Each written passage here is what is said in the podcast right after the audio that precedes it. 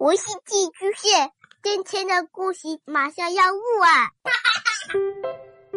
孩子的世界充满了色彩和欢乐，用有温度的声音讲你爱听的故事。白杨叔叔和大明的晚安故事。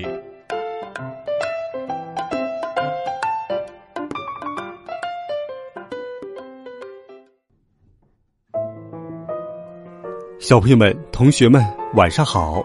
又到了白杨叔叔给你讲故事的时间了。今天我们继续走进胡椒罐大楼的小侦探，和欧杜林一起去到不可思议的学校。第二集，天才学校。第二天一早，欧杜林和芒罗先生。向熊道别后，走到第三街和风水街拐角的公共汽车站台，一辆黄色的校车停了下来，上面写着“爱丽丝·史密斯天才学校”。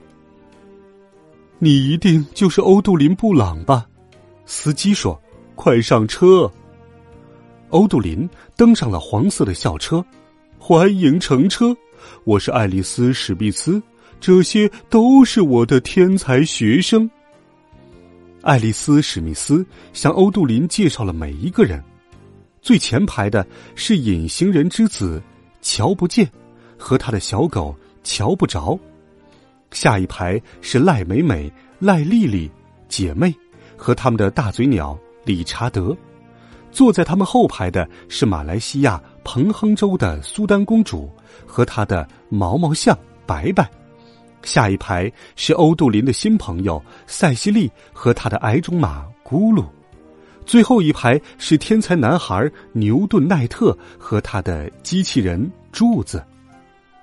欧杜林挨着塞西莉坐下后，校车摇摇晃晃，嘎啦嘎啦的出城了。我有没有告诉过你，有一次我抓到了一条美人鱼？塞西莉说：“没有吧？”欧杜林说。不过，听起来好像很有趣。校车渐渐驶离了大城市，向山区疾驰而去。塞西莉继续向欧杜林介绍着：安娜美的身上布满了鳞片，脸蛋儿长得像牛蛙。哎，我不能把安娜美养在浴缸里，金鱼缸更不行。校车经过了森林，走过了悬崖上的桥。终于，他们来到了山顶上的一座城堡。这城堡大极了。一位身材极其高大的男管家前来打开了城堡大门。好了，我们到了，欢迎回家。胖胖的史密斯小姐笑眯眯的说：“苏黎赫尔会把你们带到自己的房间的，睡个好觉吧。”明天十三点准时上课。他们全都跟着管家索利赫尔走上了一座宏伟壮观的大楼梯。楼梯旁边的墙上挂着许多爱丽丝·史密斯天才学校著名校友的照片。索利赫尔把学生们领进各自的房间。进门之前，塞西莉告诉欧杜林。你的小狗必须和其他的宠物在一起，他们都在东楼睡觉。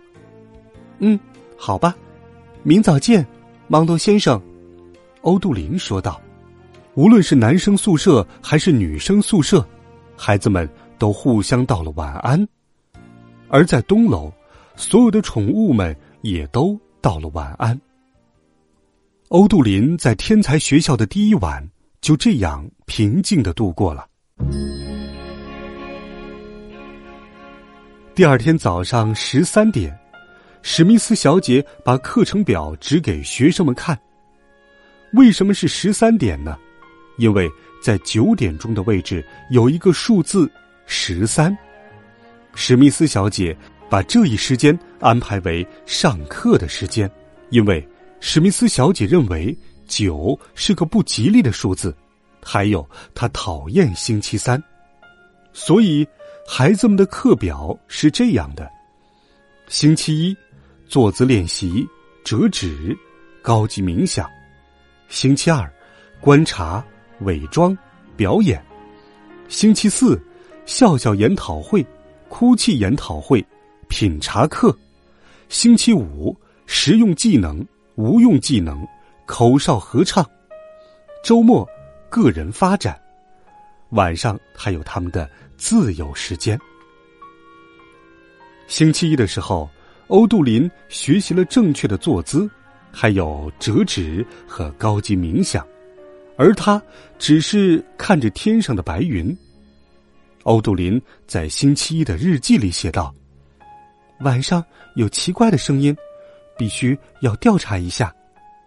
还有异性男孩瞧不见，真的瞧不见，除非他戴上他的墨镜，我才能知道他在身边。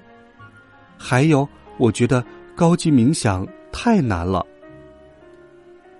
星期二，欧杜林学了观察、伪装和表演。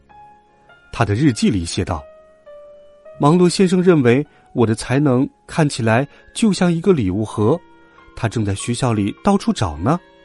塞西莉非常善于扮演公主的角色。”星期四，他们进行了笑笑研讨会。比如学会捂着嘴轻笑，还有哭泣研讨会、轻声哭泣，以及品茶会。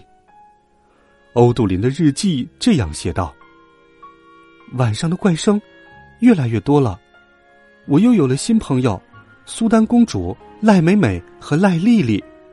星期五，他们学习了实用技能和无用技能，还有口哨合唱。”欧杜林的日记这样写道：“牛顿·奈特是全世界最聪明的男孩，可是我比他更会打嗝。”塞西莉说：“咕噜还是想家。”星期五的晚上，欧杜林去东楼看望芒罗先生。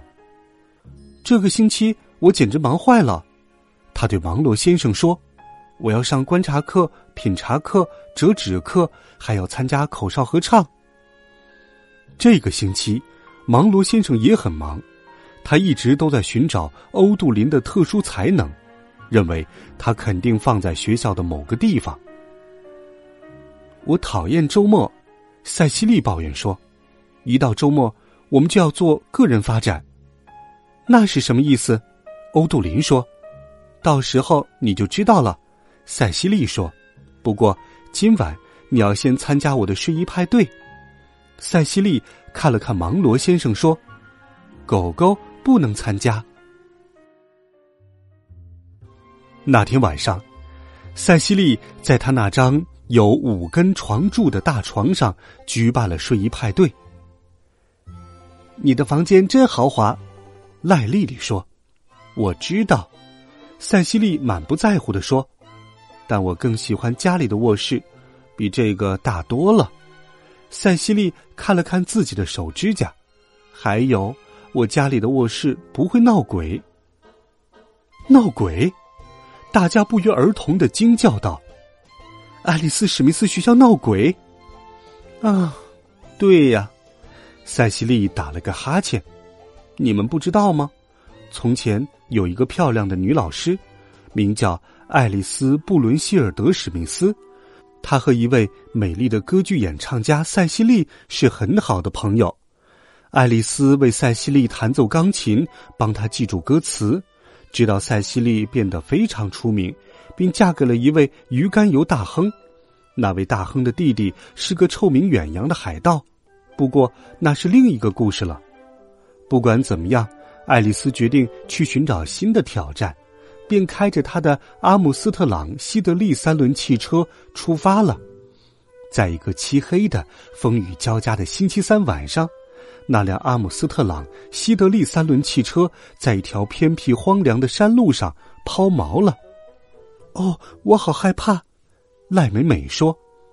接着讲，欧杜林低声说：“嗯。”爱丽丝发现远处有灯光，于是决定。